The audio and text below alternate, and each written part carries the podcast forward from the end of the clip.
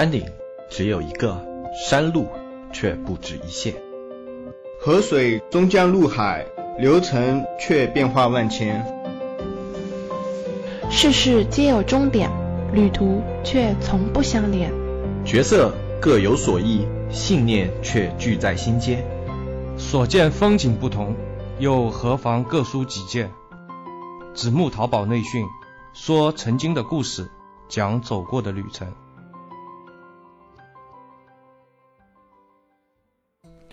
大家好，我是黑泽，今天依旧是由我来给大家做这一期的经验分享。啊，今天我们来讲一个很普遍性的问题吧，就是有很多朋友都在节目里面跟我们回复提到过的一个问题，啊，就关于资金问题方面的，有很多人他想做淘宝，然后他手上资金不足，或者有一些小卖家呢，他们想要去压低自己的产品成本，啊，但是压低产品成本就需要去跟厂商谈量，但是他们手上的资金呢，不允许他们去谈量，啊，在这样的一个情况下，他们就很苦恼，被。资金这个问题给扼住了命脉。嗯，资金问题的解决呢，其实非常难说，因为啊，每个人根据你所处的环境啊、资源啊、人脉的不同，你能够去解决资金问题的办法是不一样的。啊，就没有办法说一个啊大家都能用的一个办法啊，所以我们之前对于这些听众朋友他们的问题也很难进行一个精准的回复，因为每个人身边其实你自己的情况你要比我们了解，所以我们能想到的其实是很浅的层面的啊。这边如果要说一个比较完整的思路的话，我可以分享一个我早年赚取我人生中第一桶金的一个经历啊，我希望这样的一个经历呢，能够给大家。提供一种思路，然后去解决自己手头上的一些资金问题，而且也可能给你提供一个创业方向吧。这个事情回忆起来的话也比较久，要呃十多年了，零七零八年那时候我刚刚进大学一年，啊，然后那个时候呢，在大学里面，因为我本身的话生活费非常有限，因为家里条件也比较一般嘛，生活费也不会特别多，就勉强够每个月用，啊，那然后那个时候还自己会要去做一些兼职啊，一开始第一个学期的时候是去做兼职，然后啊参加那个勤工俭学社，然后去找那种兼职做，然后啊。多赚一点钱，补足自己的一个生活需求。在这样一个情况下，我是怎么想到要去赚自己的第一桶金呢？一般大家在印象里面，大学可能就比较安逸嘛，就有生活费，然后读读书啊，读满了就可以了。做一些兼职啊，已经算是比较刻苦了那些了。啊，那怎么样在做兼职的时候还想要去赚自己的第一桶金呢？原因有两个。第一个呢是被一个认识的同学给刺激到了，当时那个同学是大一级的学长，嗯，在我进去的那个学期呢，这个学长他是承包了一个快递的收发点，啊，然后当时在大学里面，淘宝这个东西还是比较普遍的，因为，嗯，我们学生，嗯，其实对这种新奇的东西接受的比较快嘛，然后家里就寄东西，对快递也有个需求，所以学校里面的快递业务量其实是非常大的，然后那个学长就承包了这么一个点。然后第二年过来的时候，我就看到他自己换了一辆车，就开着车就来上学了。我当时就很震惊，在大学里面一个人靠着自己的努力，一年就买了一辆车，啊，对我来说刺激性还是比较大的。我就我在外面一年勤工俭学是吧？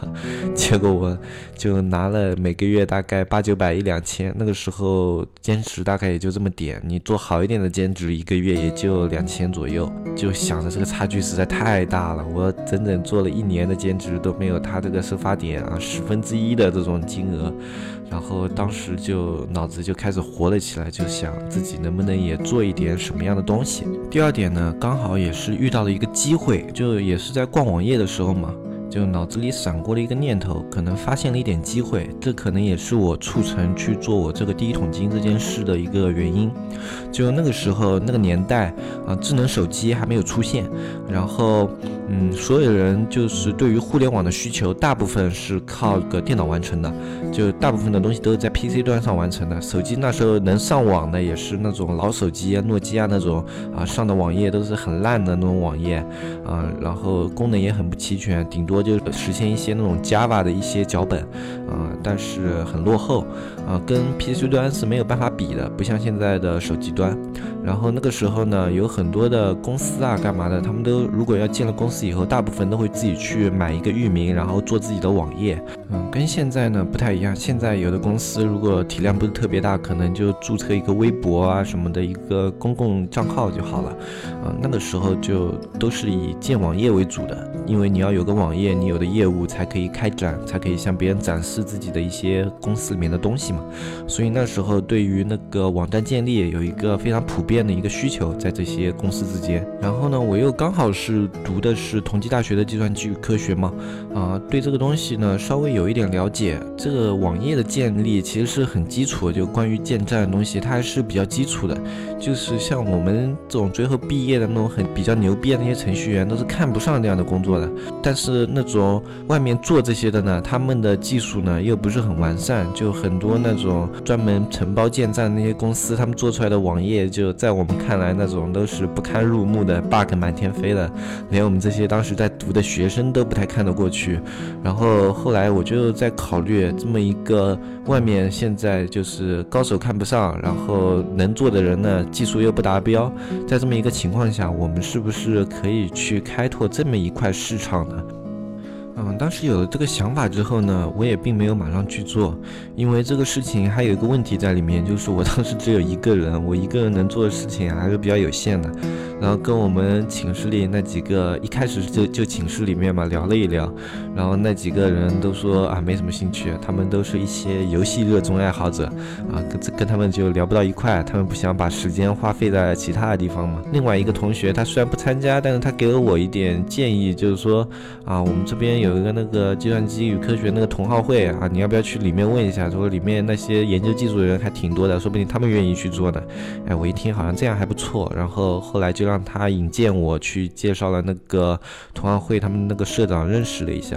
然后后来我就去参加了这个同好会，然后啊，当时在这个同好会里面呢，也就认识了一些人，然后慢慢的就跟他们聊关于这些事情的想法，就是说啊，我妈以后负责出去啊拉建站方面的业务，然后拉回来了以后呢，网站呢我们大家一起做，做完了我们按工作量嘛，然后我们就分钱啊，然后就是。拉业务的事情我来，外面所有的东西都我来，然后啊，里面就是你们只要帮我负责做网站就可以了，然后就要这样跟他们聊，然后有些人对这个想法也比较感兴趣啊，虽然不多，但是总比我一个人开始要靠谱了一点。然后后来同济里面有个几个，但是我觉得人还不够。然后后来又里面有个朋友，他说交大那里他们也有个同好会，而且交大他们计算机的水平也都挺不错的，你要不要去那里看一下？然后后来我就跟他一起。我们又去交大那里问，然后在交大那里也认识了大概三四个这样子比较有兴趣的人来参加我们这个事情，啊，然后后来总算啊，我觉得靠谱了，然后我们有了那么几个人，我觉得这个事情可以开始做了，然后要开始做了以后，但当时初生牛犊不怕虎，也没有考虑很多，然后马上又发现有个问题，就我们这些人都没有销售经验啊，虽然我吹了牛逼说啊我要出去把这些单子给拉进来，但是我也没有出去跑过市场，也没有经验。那怎么办呢？但是我人都已经拉起来了，这总不能就把他们给晾在这吧？牛逼都吹出去了。后来我说啊，你们不要急，这段时间我先出去拉业务，拉完了业务以后跟你们说啊。然后后来牛逼吹完以后回寝室啊，就挠头，开始挠头，这边想着业务怎么拉呢？然后就没有什么目的，就先去逛了逛别的网站吧。然后后来逛到搜狐的时候，当时脑子里就想了一个想法，我就说，哎，他们这种搜狐这种网站会不会也有就是建站方面这样的业务啊？可不可以参考一下？然后后来找了找，确实有，就是搜狐他们有个专门的建站部门在他们的网页上。然后啊，而且他们的收费非常的高，呃，就一般的外面的建站公司，就简单的网站，我当时了解下来，可能就八九百、一千这样子，啊，好一点的公司网站要建的难度比较大的呢，谈下来大概也就三五千左右，啊，但是搜狐那里就报价两万起步啊，做一个网站就是不低于两万，就在往上走，啊，也价格非常的高，然后当时我看了看以后呢，我又。想了个馊主意，现在想想这个馊主意也不算特别馊，啊，但是就耍点坏吧。就我打了个电话给搜狐那个建站部门，跟他说，我们这边有个网站项目啊，我们的预计费用是五十万，我们要做一个比较牛逼的网站，能不能派一个比较牛逼的销售来跟我们谈这个事情？啊，就是他的权限要比较高，能够这边谈完我们就拍板，因为我们老板也在啊，那天有时间，然后能拍板了以后呢，啊，我我们这个事情就可以。马上实行下去，因为大家时间都比较宝贵，然后就这么打了这么一通电话，啊，那边当时也是满口答应，因为其实对他们这么一个业务部，虽然当时搜狐做得很好，但是他们这么一个业务部，一个五十万也算是大单子嘛。啊，当时那边也是应该是挺兴奋的吧，然后就说了啊，要派一个比较好的一流的那种销售来跟我们谈，这边就说再联系啊。后来再联系的时候，那个销售后来又给我打电话，他说啊，什么什么时候到我们这边什么地方？然后我说我到地铁站里去接他。然后后来谈好了以后，到了那天啊，我就啊换了一身比较像样的衣服，就为数不多的衣服里面挑了套像样子的，然后打扮的人模狗样的，然后去那个地铁站口，然后等那个销。售售过来，然后等那个销售了以后呢，那个销售一下车，然后当时也没有公司啊，然后也不能总总不能把他带到宿舍里去吧，然后我说啊，我们先去那个啊旁边星巴克，我们坐下喝杯咖啡聊一聊，然后两个人呢就去了星巴克，然后坐到星巴克里面呢，我先讲的第一句话就是对不起。先给他道歉，而且是非常诚恳的道歉。就见了他以后，我马上说的是啊，对不起，我这边没有一个五十万的一个项目。然后我拉你过来呢，主要是因为啊，我有个事情想要跟你谈一下，但是我又没有很好的途径可以联系到你这么厉害的销售啊，所以只能撒了这么一个谎啊，非常非常抱歉。然后就这么很诚恳的跟他道歉了以后呢。然后他说啊，那你要谈什么事呢？然后我就把我这边的一个情况跟他说了，我说。啊，我们这里呢有一个大学生，我们这些大学生的技术都非常的厉害，都同济大学和交通大学的计算机系的啊，技术都还是比较厉害的。然后呢，我们呢自己在做一个建站这样的一个事情，但是我们自己没有销售的渠道和门路，然后就在想能不能是借助你们搜狐这里的你们这边的部门，就是你们这里有这种多出来的单子或者谈不下的单子，能不能给我们这里？因为我们的价格更低，而且我们的技术也很。完善啊！我相信我们这边是可以把这些单子给做得很好的。然后当时这个一流销售就是一流销售，就全都跟他讲完了以后，他一点都没有生气，反而就是讲到后半段的时候，把这个情况什么跟他说明以后，他非常开心，举起咖啡杯啊，我们两个碰了一下杯，然后他马上就说可以，我回去跟我们的主管谈一下这件事情啊。然后后来很顺利，就没有什么波折，就他接下来就是到了以后，就后来没多久就给我打了电话，说事情成了，然后说这边的话我们会先给个一两个单子给你们。试一下，啊，其实为什么这个事情谈得这么顺利呢？呃，是有个原因在里面的，就是因为搜狐它的报价非常高嘛，他们网站动辄就两万往上走的，价格非常高，不是当时大部分的公司都能承受得起的，所以他们这个部门呢，流失率非常的高，就按他后来跟我说，他们部门的流失率大概在百分之六十到七十，就是有百分之六十到七十的订单来询问了以后都是没法成交的，在这么一个流失率的背景下呢，有类似于像我做的当时这个就好像是外包公司吧，来帮他。他们去啊补充掉这些订单，继续让这些订单转化啊，他们也是非常乐于促成这件事情的啊。为什么他们乐于促成呢？啊，这件事现在讲应该是没有关系了，因为搜狐公司再想管应该也管不了了。过了那么多年，啊，就那个主管和销售呢，他们从当时我们这件事情里面获得的利益肯定是进了他们自己的口袋的，然后在一个比较大的体量下，他们能够获得得到的利益也是比较可观的。嗯，因为当时我们当时谈利益分成的时候是，啊，我是直接跟他们说，就是，呃，分钱的话你们看着分，就你觉得合适就行了，就完全一副我是砧板上的肉，你们随便沾的那种态度。然后后来这两个人也是非常老道，就是他们谈了一个三七的那个利润分配比，啊，我们七他们三，啊，就后来我们这里也就很快就接受了。其实那里他们三只是他们两个人分的话，这个利益真的是非常的可观，呃，因为我们那个七成后来我们。这边再分下去，其实也还是啊非常好看的一笔数字。后来没有过多久吧，就几天的时候，他们就丢了两三个单子给了我们。他说：“你们可以联系试一下，就这里是他们之前这边搜狐没有成交的单子。然后后来我联系过去，很快，因为我们的价格跟搜狐那个对比真的是太明显了。就哪怕我们当时报那种三五千的价格，对比搜狐那个两万，都已经价格非常低了。那些公司听了我们的报价，然后还有我们这些技术是非常 OK 了以后，啊，他们也是答应了来我们这边做。然后我们的第一笔单子就这样很顺利的给接下来了。然后后来呢，我们就。就是开始加班加点做他们的网站，啊，做的非常的顺利。就对于我们来说，这种比较基础的东西，当时其实也都比较简单，啊，很少有那种会碰到比较麻烦的东西，做出来东西都很完善，啊，bug 也基本上没有，然后很顺利就把这两个公司的订单完成交接，然后那边也非常的满意，啊，后来第一笔单子这样顺利交接了以后，那边就是销售和那个主管看到我们这边的转化这个能力比较强。然后后来也说啊，那我们马上就可以长期合作了。然后后面他们说，但是我们不会把我们啊没有成交的单子马上给你们，他们是说过一个月，如果我们这个成交的单子还没有。谈下来的话，这个单子就会把他们的什么联系方式啊的给我，让我们自己去谈啊。后来谈的也都很顺利，然后接下来的话就顺理成章啊，我们的单子就开始慢慢做，然后慢慢出，就有了那种呃比较好的一个运营模式吧。就那边可以接到单子，我们这边做的也非常的快，但是随之而来就又会有一个问题，因为单子太多了。嗯，虽然是搜狐不要的单子，但是那毕竟是搜狐啊，品牌影响力在那里，去他们找的人非常的多，然后量也非常的大啊，而且有百分之六七十这样的一个恐怖的流失率，所以他们累积下来的单子后来就越来越多了。第一个月的时候还好，等到第二个月的时候就慢慢有点应接不暇，就我们这边的产能有点跟不上了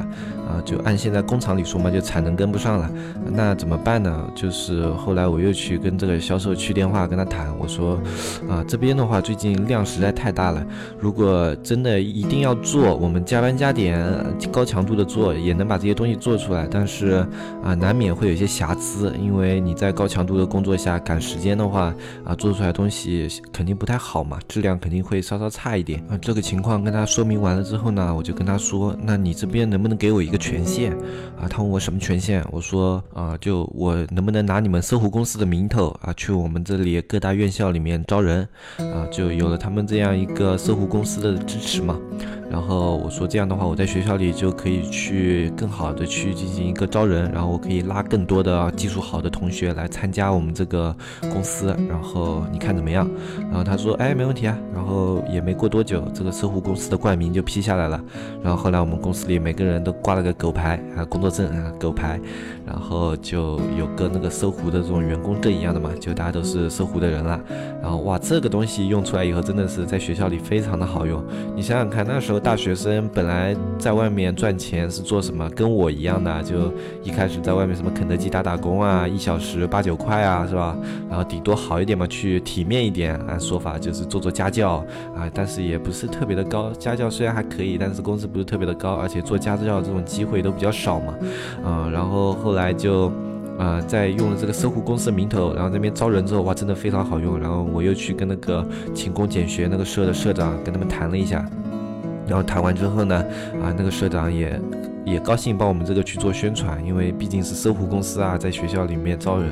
啊，听起来倍有面子啊。然后后来这个就很容易也就招到了一大批人，因为。啊，你想想看，就别人那边说，哎，你最近在哪里打工啊？啊，我在肯德基，嘿嘿，不行啊，我在搜狐啊，做网站，啊，一听就高大上啊。特别在我们这边同济大学这种计算机系，啊，瞬间就感觉比别人牛逼了很多，啊，后来就关于人这个问题，后来也解决了，然后我们这个公司就很顺利的一直在运营，然后跟那边一直保持了一个长期的合作，然后这样子我就赚到了我人生当中的第一桶金。啊，然后说完这个赚第一桶金的过程，再说一下关于怎么花这个第一桶金吧。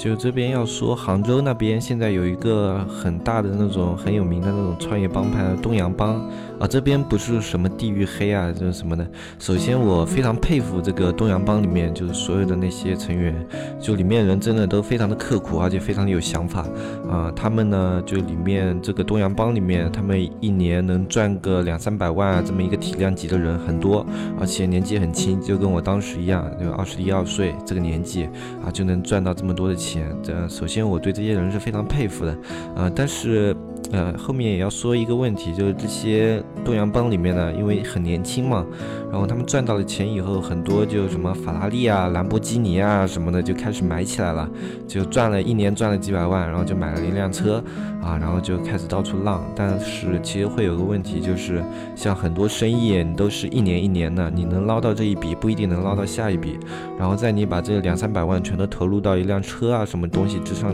之后，啊，这个东西是很难后继再给你提供那些支持的。嗯，特别像车这个东西，它的贬值率非常的高。你今年刚买的车，然后转手卖掉，就立马就要亏个像豪车的话，立马亏个几十万都不是什么小数字。然后在这个东洋帮里呢，就有的年轻人啊，第一年就是赚得风生水起，非常的风光，然后第二年呢就会后继无力，万一生意上出了什么事情，后继无力，然后导致自己好不容易辛辛苦苦创下的基业整个崩盘，啊，真的就非常的可惜。所以说这边。第一桶金，你不光要会赚，然后你还要会用。啊，像我的话，当时，嗯，赚完自己的第一桶金，首先分出去了很多，因为我先先拿到就是七成嘛，然后。主要来配合我的工作的那些人，我也分了很大一部分出去，因为我也不是一个就拿着钱拽的很小气的人。然后后来招来那些人呢，啊，我也是给了他们一个比较可观的工资，就是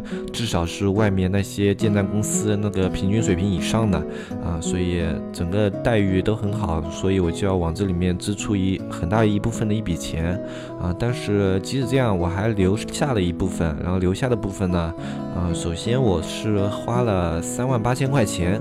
啊，去学了一个课程，就是 IDMT 里面学了一个课程，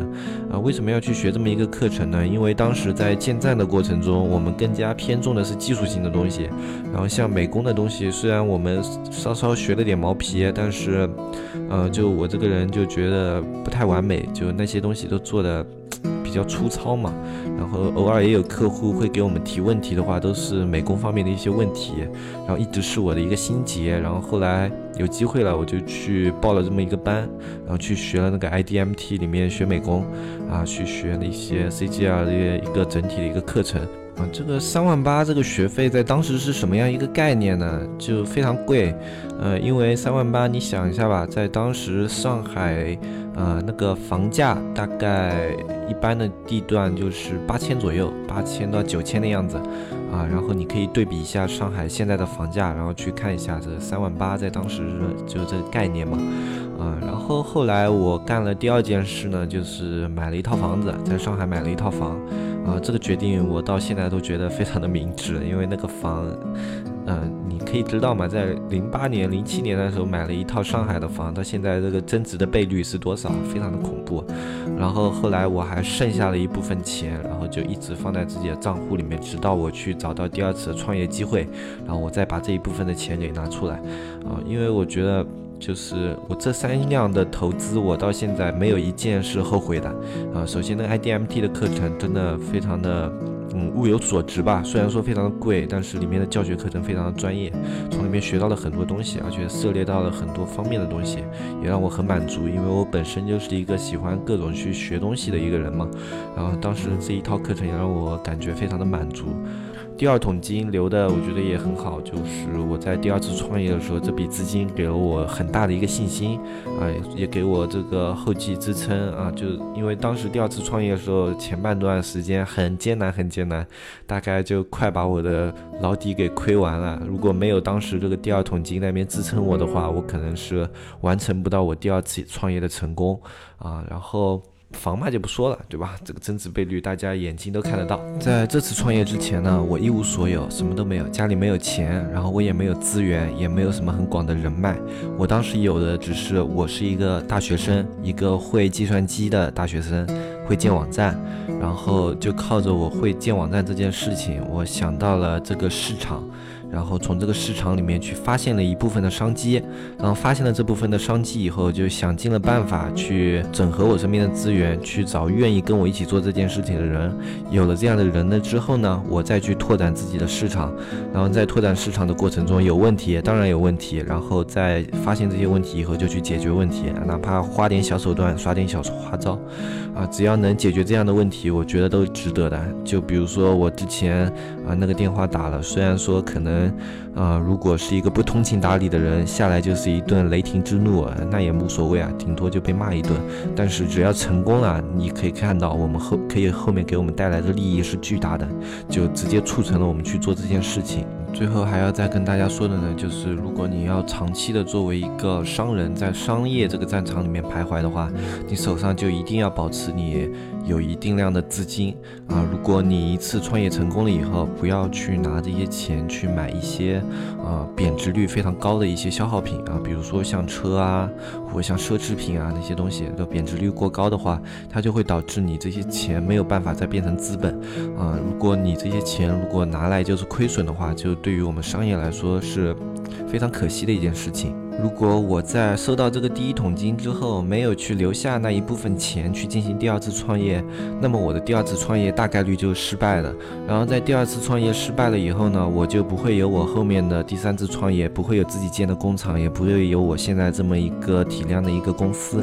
所以说这些事情的反应都是连续性的啊！自己在成功了之后，一定要珍惜自己手上的钱啊！不管你现在手上的钱都要珍惜，不管这个钱是怎么来的，因为如果你只要想在商业里面打拼，这些都是你的资本，每一分每一毛都要去珍惜它。好了，那今天的这一期节目我们就说到这里，我是黑泽，我们下期再见，拜拜拜拜拜拜。